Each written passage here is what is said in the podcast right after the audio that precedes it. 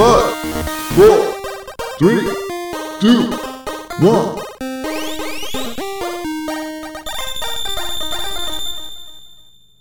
Good luck. Bienvenidos chutacupas, esto es el último Phoenix Down, episodio 69. Nice. Si han pateado un cupa, son uno de nosotros. Yo soy su anfitrión, Esteban Mateus, y a mi lado, como siempre, tengo a mi hermano, The Amazing Eleazar Mateus. ¿Cómo estás todo, Eleazar? Bien, I was in the neighborhood. Estoy descansando porque ya se está acercando las últimas semanas antes de las vacaciones de Navidad. Y por mi lado, en el proyecto que estoy trabajando, está como que llegando a la última fase. Entonces es como aterrizando, ya viendo la pista, ya pensando en llegar a la casa, dejar la maleta, encontrarse en la cama. Es decir, pensando en las vacaciones.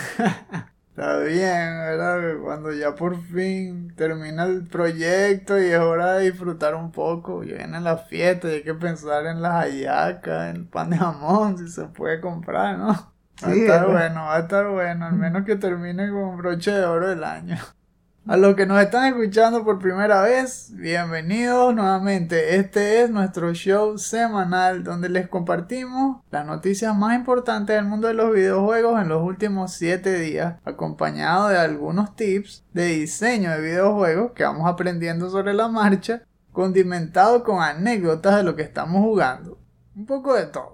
El estreno de este show es uno de los beneficios exclusivos de nuestros patrons de 2 dólares en adelante, que lo aprovechan el mismo día en que lo ponemos en vivo. Si no, pueden esperar 7 días y disfrutarlo de forma completamente gratuita en nuestros portales alternos, como podcast.com, Stitcher, Anchor, Breaker, Google Podcasts, Pocket Casts, Radio Public, Spotify, Apple Podcasts y iBooks. Si de casualidad no mencionamos su sitio favorito, déjenoslo en los comentarios para añadir el último Phoenix Down allí también. Si nos están escuchando de forma gratuita, no olviden compartir este episodio con todos los que puedan disfrutarlo para que la comunidad aumente.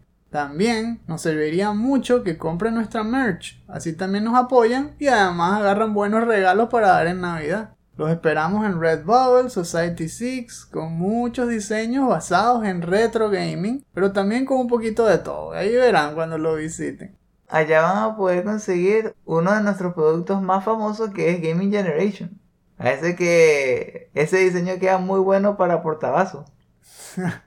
Sí, verdad, sé que hemos estado un poco más fastidiosos en cuanto a las promos con la frecuencia, pero es porque justamente en esta época, tanto Redbubble como Society 6 tienen muchos descuentos y es el mejor momento si ustedes han estado viendo nuestros diseños, pero les parece que son muy caros, para comprarlos a buen precio. Nada más por eso es que estamos haciendo tantas promos. Ah, sí, también quería agregar que, que una vez lo tengan en la casa, apuesto que no se van a arrepentir. Se siente bien que ya estamos con la vibra navideña. De hecho, falta un poquito ya para Navidad, ¿no? Ya estamos en la primera de diciembre y, y se empiezan a contar los días para el 24, 25. No solo para las vacaciones. Se está acabando el año, vienen premios y después viene la despedida, pero vamos a continuar con las noticias que estamos recibiendo esta semana. Vamos a irnos poniendo cómodos, subiéndole el volumen a esos audífonos porque es hora de hablar sobre videojuegos.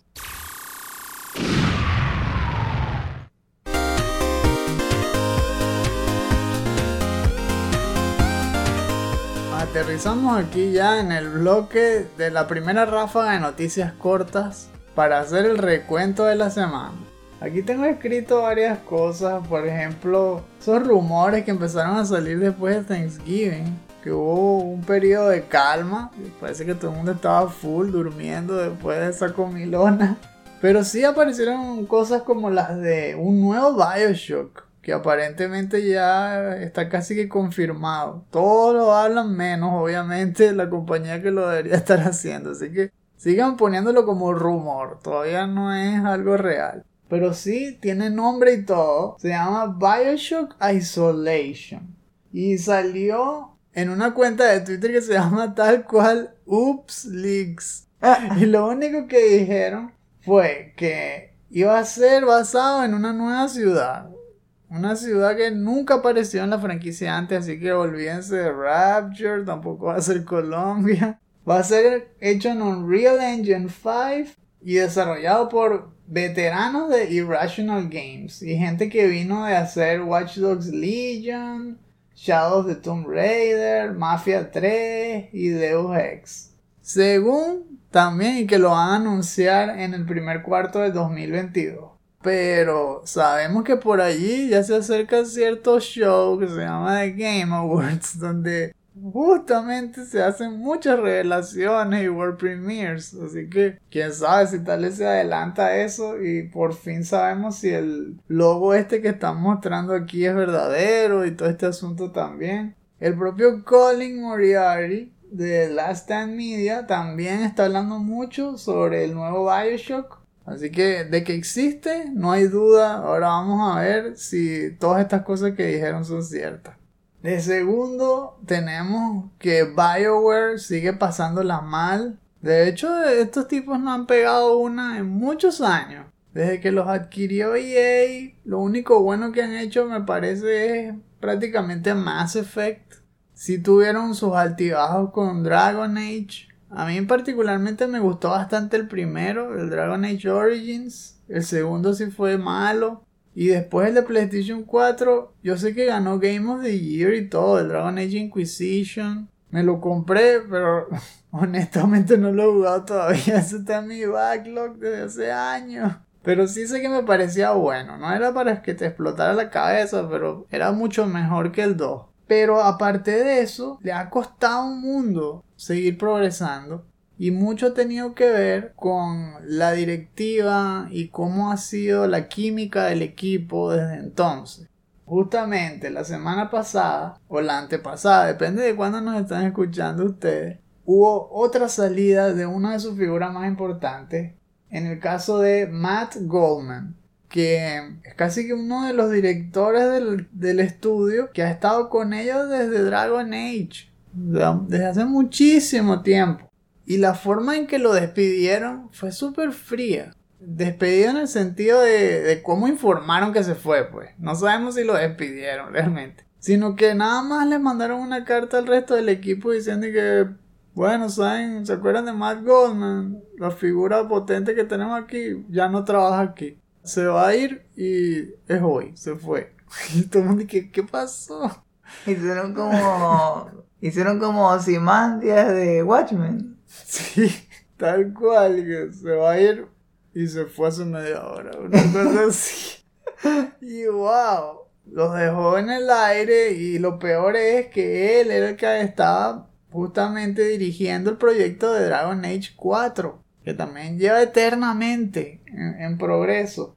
Nada más hemos visto teasers y trailers y pareciera que hubiesen arrancado otra vez, varias veces. Y ahora vuelven a perder otra figura importantísima. Entonces esto no pinta bien para Bioware. Les va a costar recuperarse de eso. Según el General Manager Gary McKay, todo terminó en buena forma, que terminaron haciendo bien las paces y que se fue en buenos términos. Pero no sé, a una figura tan grande despedirla de forma tan fría no, no, parece una señal de buenos términos. Pareciera que algo pasó, pero no lo quieren decir. Y lo peor es que este director creativo se une a los rangos de muchos otros importantes que también se fueron, como el anterior general manager que era Casey Hudson y el productor ejecutivo de Dragon Age, Mark Darrah. No sabemos exactamente con quién lo van a sustituir y si lo va a hacer igual de bien. Porque ya está avanzado el proyecto, así que.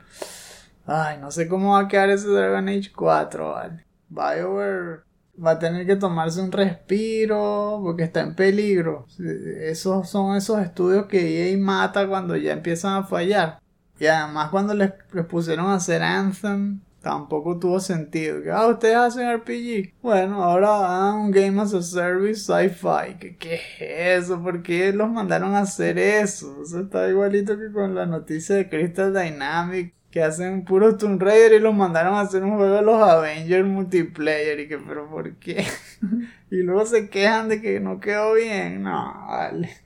Y por último, un poco de Battlefield 2042, que le están dando pura paliza. Bueno, igual, al menos fue así hace semana y media cuando empezó el estreno en Steam y en muchos otros lugares que empezó a romper récords negativos. Fue que el juego con más negative reviews en la historia. Y, y, después se fue recuperando un poquito, pero todavía tiene mostly negative. Y tiene que ver con decisiones extrañísimas que tomaron en el desarrollo y que realmente no cuadran porque se deshicieron justamente de la campaign para concentrarse en lo que ellos creen que es lo más importante, que es puro multiplayer. Es un juego hecho solo para jugar online. Y justamente lo peor que tiene es que tiene menos contenido en el multiplayer, que si no son tantos mapas como la gente quería que si no tiene leaderboards, que si le falta cosas para customizar. ¿Por qué? Si en las versiones pasadas que había campaign y multiplayer sí las tenía y ahora que solo se concentran en esa, se la quitan. Es extrañísimo. Lo único que tiene de bueno, por supuesto, son los gráficos. Espectacular como siempre. Pero el gameplay está fallando y la gente se lo está haciendo saber, pero de una forma súper, súper obvia y bueno, van a tener que cambiar.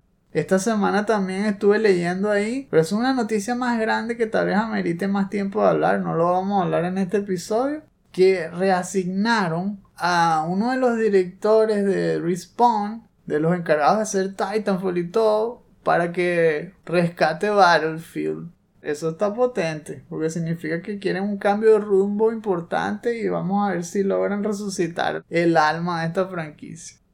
Ahora sí, ahora sí, Leazar, vamos con las dos noticias más potentes de la semana, o al menos los de los tópicos que vamos a hablar con más profundidad. En la primera tengo aquí anotado a nuestro pana Cyberpunk 2077 que busca la redención según un artículo de Push Square, que a su vez tuvo como fuente a VGC, o sea, Video Games Chronicle, hubo declaraciones en, la última, en el último briefing para la compañía que hizo CD Projekt Red, en donde estaba hablando de cuál era el futuro de Cyberpunk, que supuestamente este año tenía que haber recibido ya todos los updates que necesitaba para sacarlo del hueco en donde había caído.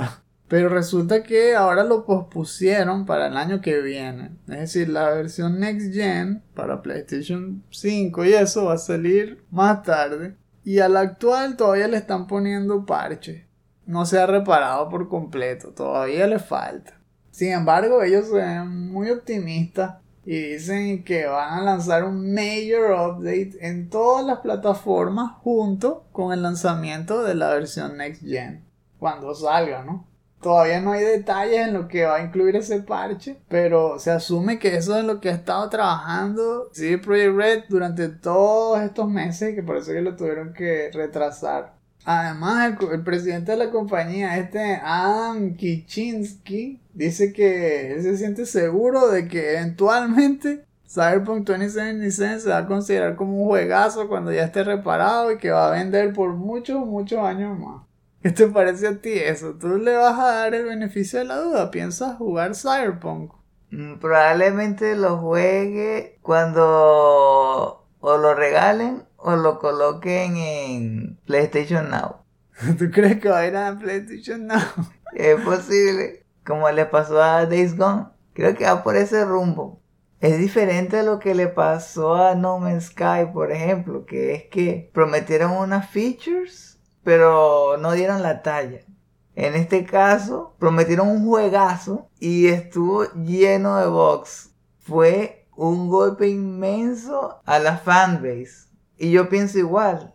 No pienso aportar a un proyecto que pueda ser tomado tan a la ligera. El equipo de, de PR tiene un problema muy serio. Por eso pienso que es mejor esperar a ver reviews de casi todo el mundo que confirme que es jugable de verdad. Para que le pase algo como No Man's Sky, es que tendría que reinventarse de alguna forma. Yo pienso que tendría que ser como una especie de Cyberpunk 2077 Remix, Redux. Algo que lo haga ver como es otra cosa. Esa es la manera que pienso que puede ser. Tal vez que cambie de director creativo. Mm, una señal de que están tomando otro rumbo, que es otro equipo, que se están tomando el proyecto en serio esta vez.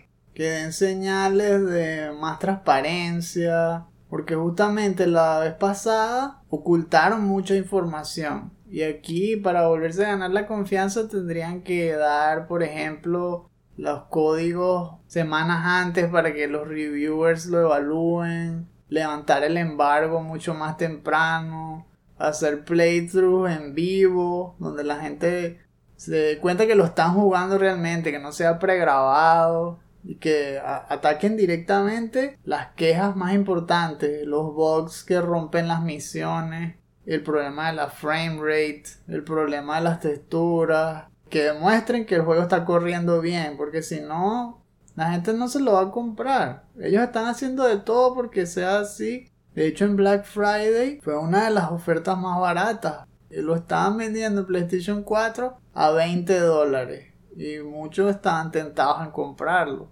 Pero no decían que era la misma versión, que no se había reparado todavía, ¿ves? Entonces les falta ser más honestos, pues.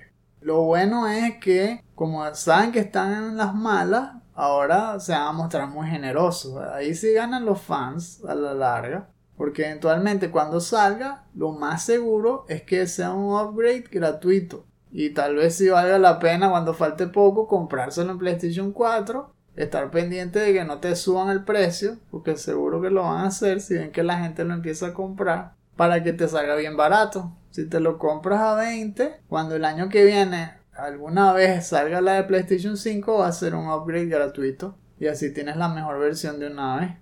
Y seguir pendientes. si la gente vuelve a avisar que la cosa no está lista, ahí sí hará que se derrumban en serio. Porque esta es su única oportunidad de levantar cabeza. Ya se dieron paliza todo un año. Es increíble. Lo estrenaron en el 2020 y en todo el 2021 no pudieron repararlo. Y ahora que lo prometen para 2022, yo digo, tiene que cumplir. Hasta ahora se siguen apoyando en The Witcher 3. Hablaron justamente de que The Witcher 3 Wild Hunt Complete Edition va a salir en PlayStation 5 también el año que viene, pero después de la versión Next Gen de Cyberpunk.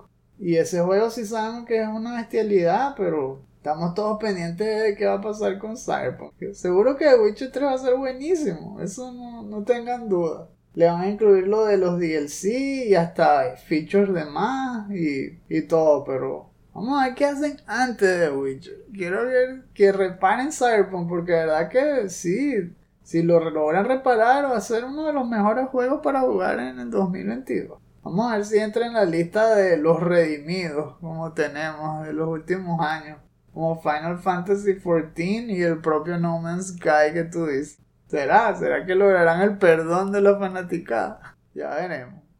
Pasando a la segunda noticia, vamos a hablar un poco de Spider-Man otra vez, porque Spidey llegó por fin a Marvel's Avengers. Eso sucedió el 29 de noviembre. Sacaron un nuevo Word Table para hablar del parche 2.2 en un Holiday Content Deep Dive hablaron acá de que le iban a mejorar un poco los sistemas al juego, le iban, le a incluir que si misiones estas de Raid, pero no sobre Spider-Man sino de Wakanda, es una continuación de la historia de Wakanda.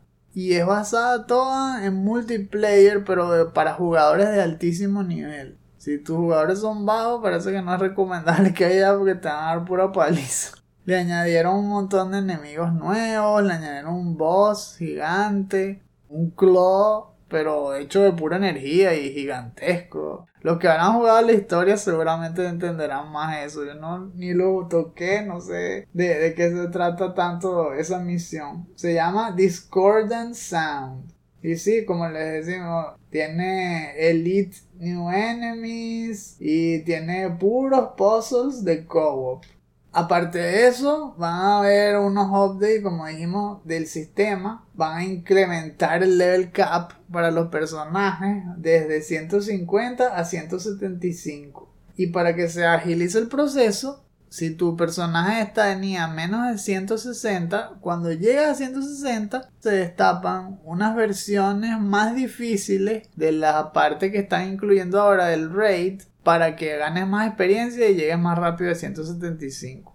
Están tratando de, que sea un poco más ameno después de todas las equivocaciones que han cometido hasta ahora. Porque esta historia es otra también muy escabrosa con con Crystal Dynamics que lo que han hecho es resbalarse en, en el campamento PR hablando primero de que no, que no iba a tener microtransactions, sino solamente cosméticas, pero después resulta que le disminuyen la cantidad de experiencia que uno gana y después empezaron a vender packs para ganar más experiencia.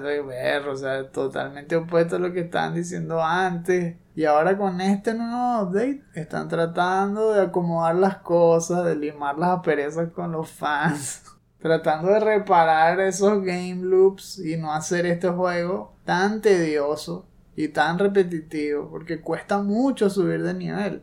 Un problema que están teniendo muchos multiplayer últimamente, como también lo de Halo Infinite, que la gente le cuesta subir de nivel, pero por otra causa, ¿no? Por lo del sistema de challenges. Aquí no, aquí es porque te da muy poca experiencia y además para mejorar las cosas que tienes encima, el, el equipo, tienes que manejar un montón de currencies distintas, tienes que tener muchos recursos aparte. Por eso que en este nuevo update también cambiaron eso. Ahora solo necesitas dos cosas para mejorar los, los items. Fragmentos y upgrade modules. Así es como le están llamando.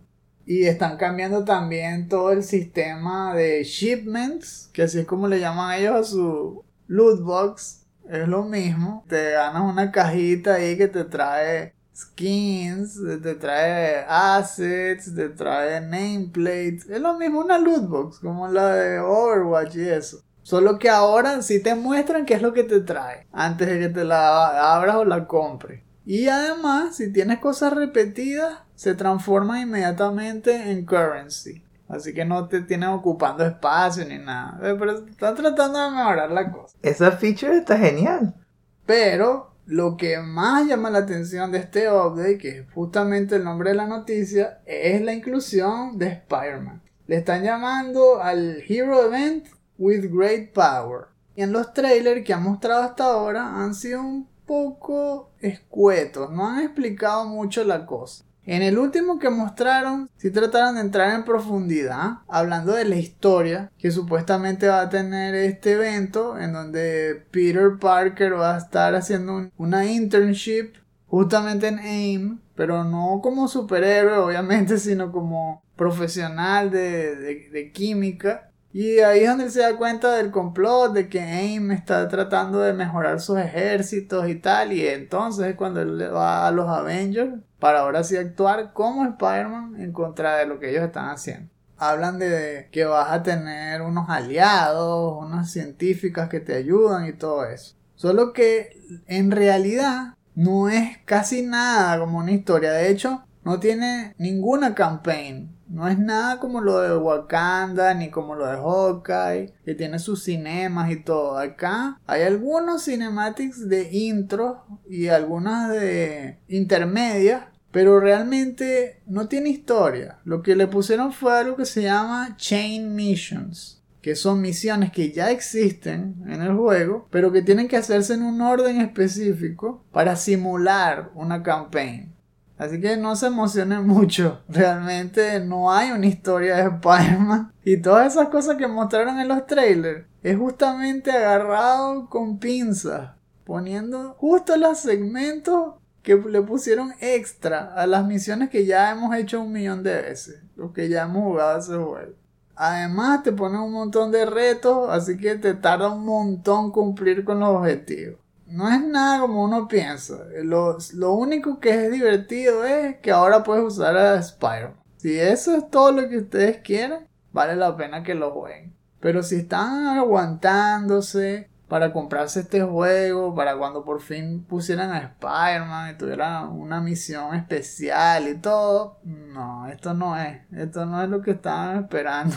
Si de verdad les encanta Spider-Man, jueguen los de Insomniac, ese es el verdadero, ese, ese es el que da pura paliza. Aquí lo que vi es que trataron de emular al Spider-Man de Insomniac. Muchos de los combos y los poderes se parecen. Pero no sé qué te parece a ti. A mí la estética se quedó corta. Se parece Spider-Man, pero después de jugar esos de Insomniac. Nah, nada que ver. Esto parece un tipo haciendo cosplay de Spider-Man. no parece Spidey. Algo que escuché que, que no me gustó, que rompe con la inmersión, es que Spider-Man lanza las telarañas hacia el cielo como si hubiera un techo invisible por toda la ciudad. Muy, muy extraño, eso no tiene sentido. Es de vuelta a lo básico, ¿verdad? Como en PlayStation 2 y eso. Hacían antes y uno le parecía bien, pero wow, ya ha pasado un buen tiempo. Y como vemos, en Insomnia resolvieron ese problema. Se ve tal cual como uno le lanza las telarañas a los edificios. Y ahí es como agarras impulso, pero esto es para atrás otra vez, exigiéndote esa suspension of disbelief, con paredes invisibles y techos invisibles que no te dejan saltar a lo más alto que puedas. O que Spider-Man se da pura paliza subiendo por una baranda, se queda atascado y ver, es rarísimo. Lo único que me enfocaría para, para mejorar mi experiencia sería en el combate. Pero trataría de no usar las telarañas muy seguido. El combate tiene cosas buenas. Porque es un personaje diferente a los otros. Es más ágil. Tiene todas estas cosas justamente de los webs. Pero no, no es tanto de moverte. Sino de hacerle como Scorpion ahí. Hacerle harpoon. Eh, agarrar a los enemigos y alarlos desde lejos. O también puedes hacerle que Wrecking Ball. Con, con pura web dando pura paliza. Eso es la intrínseca ability que él tiene aquí. También puedes hacer que web bombs, puedes invocar un spider drone que te ayude a dispararle a varios enemigos al mismo tiempo. Sí tiene bastante cosas así de, de Spider-Man tal cual, esos combos que hacen mucho air juggle o que hacen stun. Hay un medidor donde le das paliza a los enemigos hasta que los puedas llenar de webs, que se, se lee tal cual web, y quedan vulnerables a los ataques físicos, no solo de Spider-Man, sino de toda la party. Entonces Spider-Man ahí es un buen support. Es divertido pues jugarlo con otras personas eso. Solo que como siempre, cuando ya te toca jugarlo a ti solo, si no eres súper súper fan, te puedes aburrir y ya te empieza a fastidiar. Hay un montón de skins, eso sí, como dijimos. 40 skins. Pero todas te piden un montón de dinero para destaparlas. Así que vas a estar dándole y dándole grind para, para aumentar el guardarropa de Peter Parker. Yo creo que prefiero esperar para ver la película. Eso sí se ve más fino. wow, sí, ¿verdad? También. Vamos a montar la velocidad Warp, Eleazar, porque es hora de cerrar con las menciones honoríficas. Número 1. Housemark da pistas sobre DLC para Returnal. La cuenta de Twitter del estudio finlandés publicó el pasado 26 de noviembre una simple foto con una pregunta. Atropos. En ella se ve una especie de cabeza de una escultura futurista con cachos en un escenario que no existe en el juego actual, lo que lleva a muchos a pensar que se trata de una pista sobre el anuncio de un DLC inminente. El evento más cercano, de Game Awards, está solo a unos días de distancia. ¿Será que veremos algún trailer sobre esto pronto? A todas estas, cuando la mayoría de los que han jugado Returnal se enteran de que posiblemente viene más contenido para jugar después de terminar el juego, se preguntan, ¿qué? ¿Era posible terminar el juego? Número 2. Valve trabaja en un Half-Life para Steam Deck. Según un rumor propagado por Tyler McVicker, un creador de contenido de Valve News Network, en su canal de YouTube, Valve estaría trabajando en un nuevo juego Shooter Strategy para la serie Half-Life, nombre código Citadel. Aparentemente es como si Left 4 Dead, Alien Swarm un RTS y Half-Life estuvieran teniendo todos juntos un bebé. Eso más que un bebé me suena a una quimera. Originalmente planeado para VR, con un componente co-op asimétrico, siguiéndole los pasos al exitoso Half-Life Alyx estrenado en 2020, pero ahora haciéndose pensando en aprovechar las features del Steam Deck. McVicker dijo que potencialmente podríamos tener este juego dentro de un año y medio o dos. Valve no ha confirmado nada, pero podemos estar seguros de dos cosas. Su nuevo objetivo es crear más juegos para Steam Deck y segundo, todavía no saben contar hasta tres. Y número 3, los creadores de DC Universe Online ahora hacen un MMO de Marvel. Viste, ya, ya le ganaste a Valve. Así se cuenta hasta tres. Dimensional Inc. Studios, la división con sede en Texas de la Daybreak Game Company, antes conocida como Sony Online Entertainment, está liderando este proyecto de la mano de Jack Emmert, que es el cofundador ex Cryptic Studios. Sería la segunda vez que intentan hacer este juego. La primera vez terminó siendo cancelado en el 2018. Ahora está marcado con la etiqueta a largo plazo. Así que espérenlo sentado. Mientras tanto, seguirán trabajando en DC Universe Online, que recibirá su mayor expansión de contenido hasta los momentos en el 2023. Ya falta menos para enfrentar a todos los multiversos de Marvel contra DC. Viene Spider-Man contra Crypto el super perro. Por un módico precio, claro. Ah, ven, esa no se le ocurrió ni siquiera a los de Death Battle. It's quiet. Too quiet.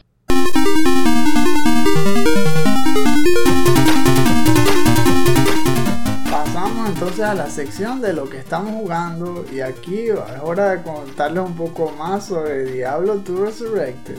Estamos terminando ya hacia los últimos actos, al menos ya estoy llegando a la batalla contra Diablo. Todavía no he peleado contra él, eso se los oigo de una vez, spoiler. Pero es que ese acto 4 es largo, sobre todo porque hay muchos enemigos. En cuanto a la extensión del mapa, no es tanto. Me parece todavía que el más amplio es Kurast. El acto 3 es larguísimo, larguísimo en extensión. Pero acá es por la densidad de los enemigos. Y las peleas se alargan también porque hay muchos que se multiplican. Ahí están las versiones estas de los insectos, iguales a los de Loot Golem, pero que son todos negros, que ponen huevos a cada rato y se multiplican. Y por otro lado están los bichos que vomitan a los hijos esos que se duplican. Te tienen ahí entretenido por un montón de tiempo.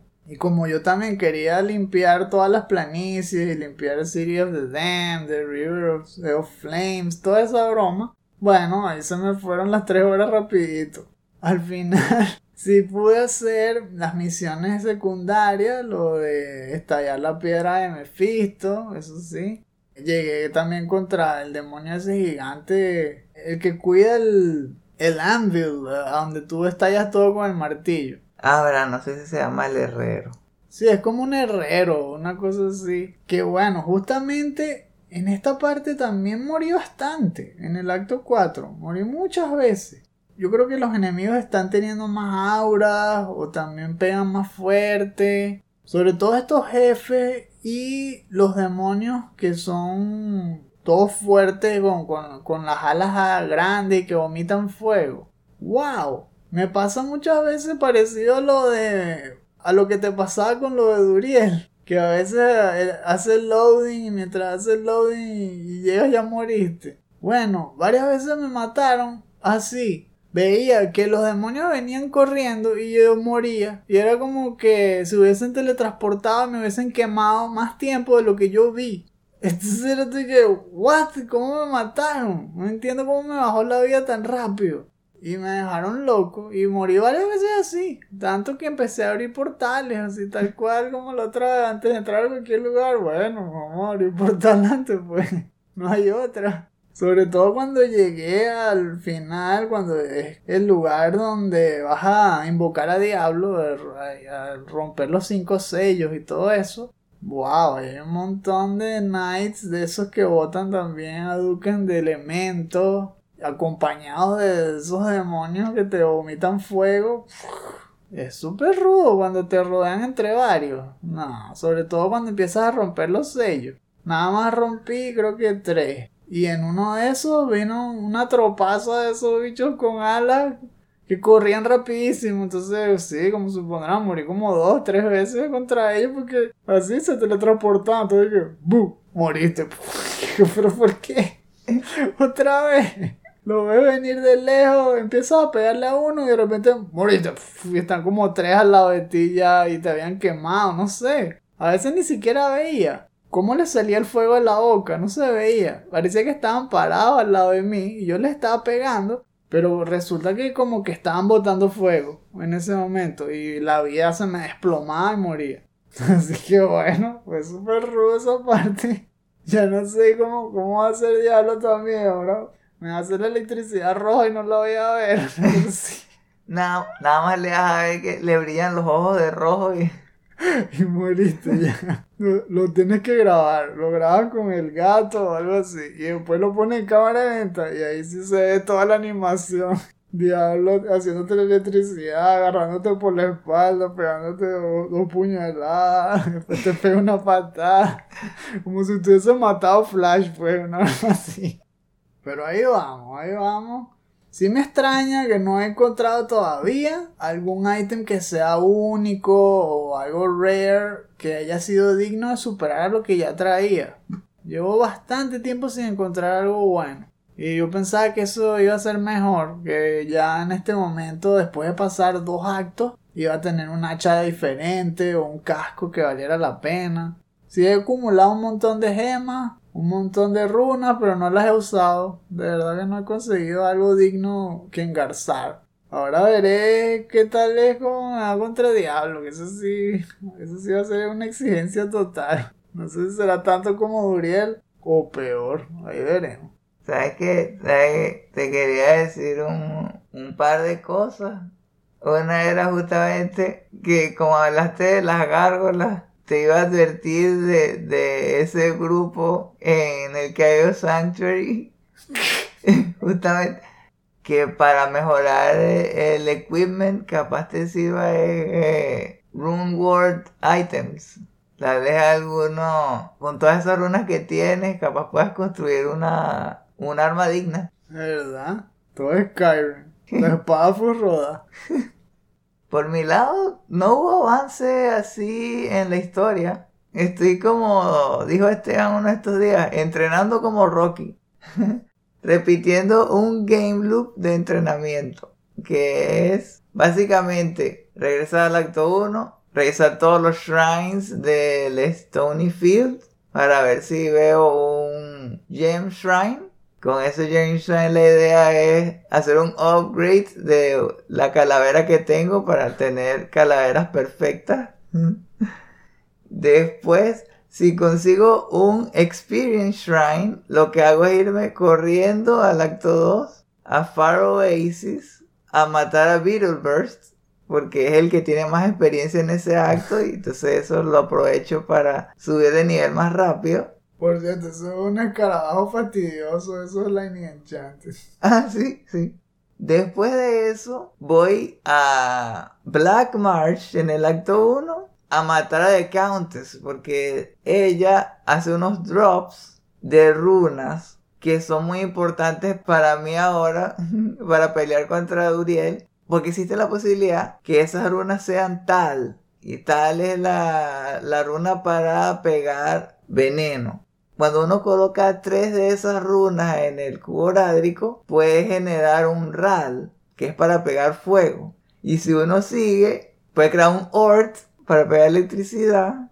Y cuando uno fusiona esos tres, es la que estoy buscando, que es la runa Zul, que es para resistir hielo. Oh, lo anotaron, ¿no? ya sale dándole una clase de rune words. e hice la prueba creé un personaje, un paladín, le puse más o menos las mismas habilidades, le subí bastante la resistencia de hielo, a resistencia contra el frío, y usé el aura que les había hablado, la de Thorns, para regresar el daño. En el caso de ese paladín, más bien, subí un montón de puntos más que 7 y le, res- le regresaba como 730 del daño. Toma. Y murió rápido, murió rápido, sobre todo porque también usé una estrategia que vi en un canal de YouTube que decían que era mejor colocarse en la parte superior derecha del lugar para no dejar que él hiciera charge, para que no te hiciera embestida, porque eso es uno de los ataques que duelen más. Se la pasó toda la pelea pegándome golpes normales. Y además, por las resistencias, no me podía hacer tanto daño y le dio chance a mi ayudante de quedarse ahí en la pelea, el de el mercenario de la ciudad, ahí clavándole lanzazos y lo matamos en menos de dos minutos y no fue necesario de irse a la ciudad. Entonces estoy pensando en hacer algo parecido y ahí- ah, voy a aplicar algo que me dijiste que, que es posible que solucione el problema este de los gráficos que es que lo voy a colocar en Legacy Mode antes de entrar. A ver si es posible que así sí se comporte normal el juego y pueda ver a Duriel cuando me vaya a pegar. Bueno, en la próxima vez tal vez pelee contra él, pero puede ser que no, porque son realmente runs de 20, 30 minutos y, y yo creo que me faltarían como 3 más. A menos que pueda apartar más tiempo y probablemente les hable más sobre mi otra fase del entrenamiento. Ahorita está en la de correr por los escalones y después pegarle a los trozazos de carne.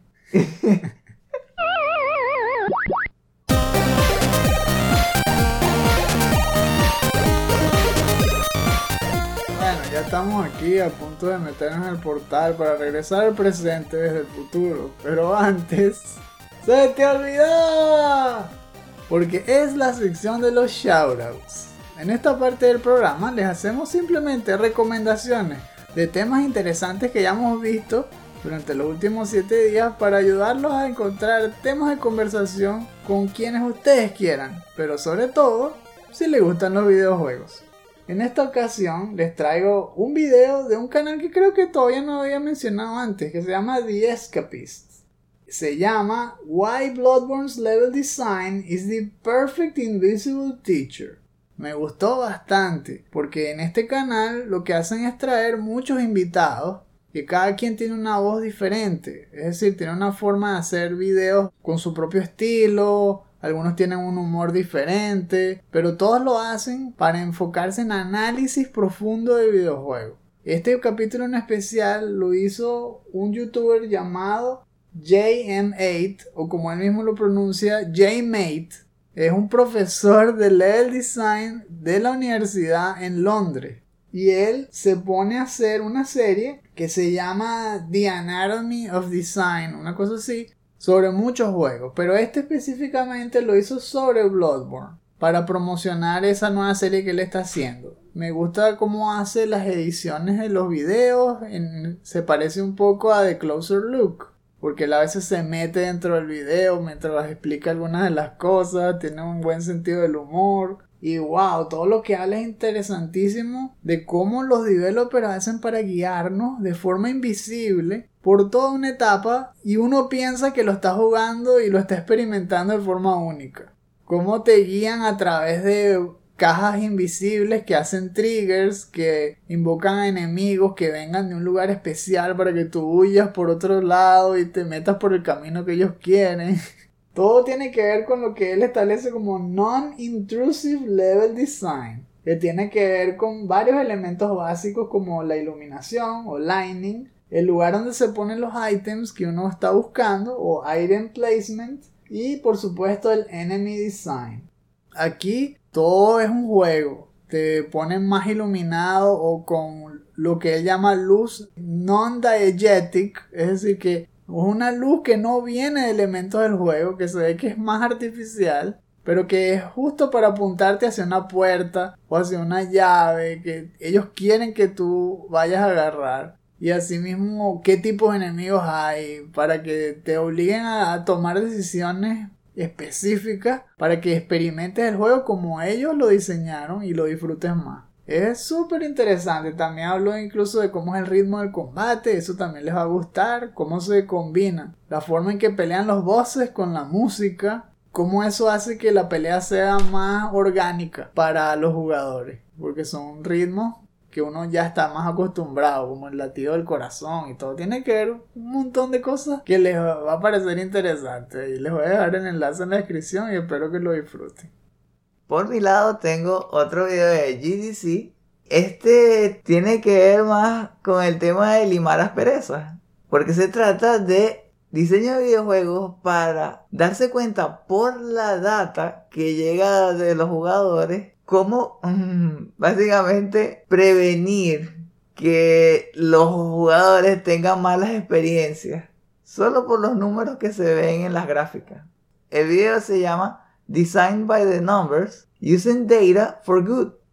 En este caso, también es importante un punto que, que les quería comentar, que se trata sobre cómo ellos se dieron cuenta por las analytics cuál era la mejor forma de hacer que las personas visitaran más la tienda y compraran más seguido. ¿Qué fue lo que notaron? Que si las personas visitaban con más frecuencia la tienda, era más posible que compraran. Eso es obvio, ¿no?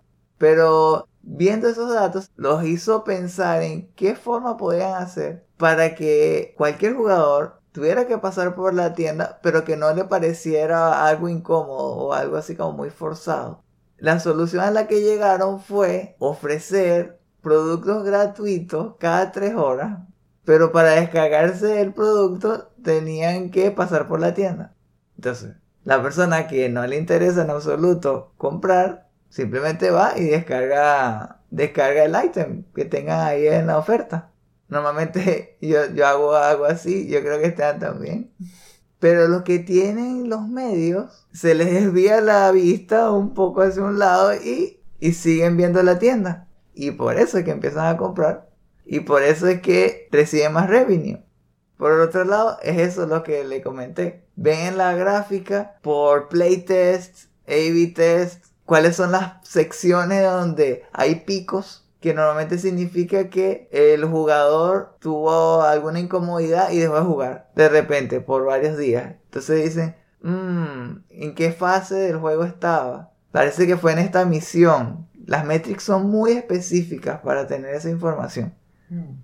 Y así se dan cuenta, ah, hay que hay un bug, hay un bug en esa parte. Entonces pueden arreglarlo antes que más personas se encuentren con ese bug y puedan seguir jugando datos de eso me pareció muy interesante. Entonces, les recomiendo que lo vean o que lo escuchen. Y también lo vamos a dejar en la descripción.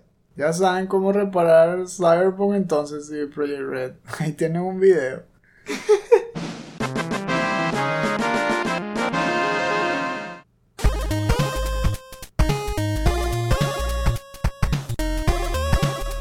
Bien, es hora de terminar este episodio. Recuerden este podcast es un estreno exclusivo para nuestros Patreons de 2 dólares en adelante. Para escuchar cada episodio al momento de su estreno, considera convertirte en uno de nuestros Patreons. Te invitamos a que lo compartas con todos los que puedas para que conozcan la magia del último Phoenix Down.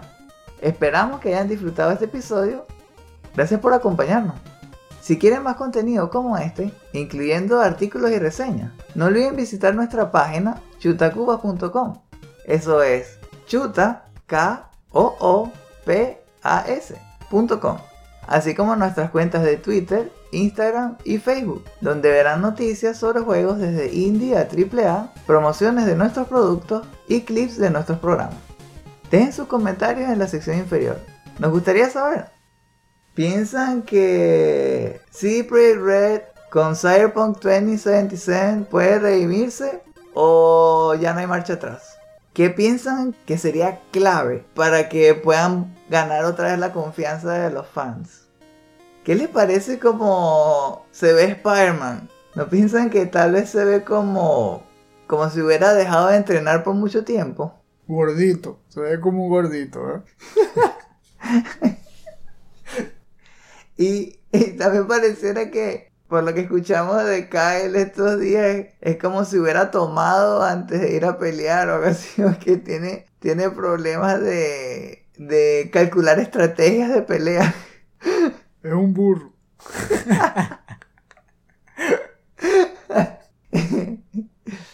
¿Qué les parece el, el video que Esteban recomendó de, de Escapist? Me parece, yo creo que una buena idea chequear eh, el canal de, de J-Mate. Si es verdad que se parece a The Closer Look y además tiene que ver sobre videojuegos, yo creo que vale la pena. Hablando de comentarios, si se suscriben al nivel de plata, lo que digan podrá ser incluido en los futuros episodios del último Phoenix Down. En Patreon podrán encontrar muchos otros beneficios especiales como destapar episodios exclusivos, acceso a nuestro podcast complementario El último Phoenix Down DLC, que si no han escuchado antes, sabrán que es un show dedicado a celebrar la nostalgia por los mejores videojuegos clásicos. La verdad es que no se puede viajar al pasado, pero lo que hacemos una o dos veces al mes es lo que más se acerca. Es como meterse en una cápsula y entrar en un túnel paseando por todos esos recuerdos, escuchando la música, escuchando los sonidos del juego.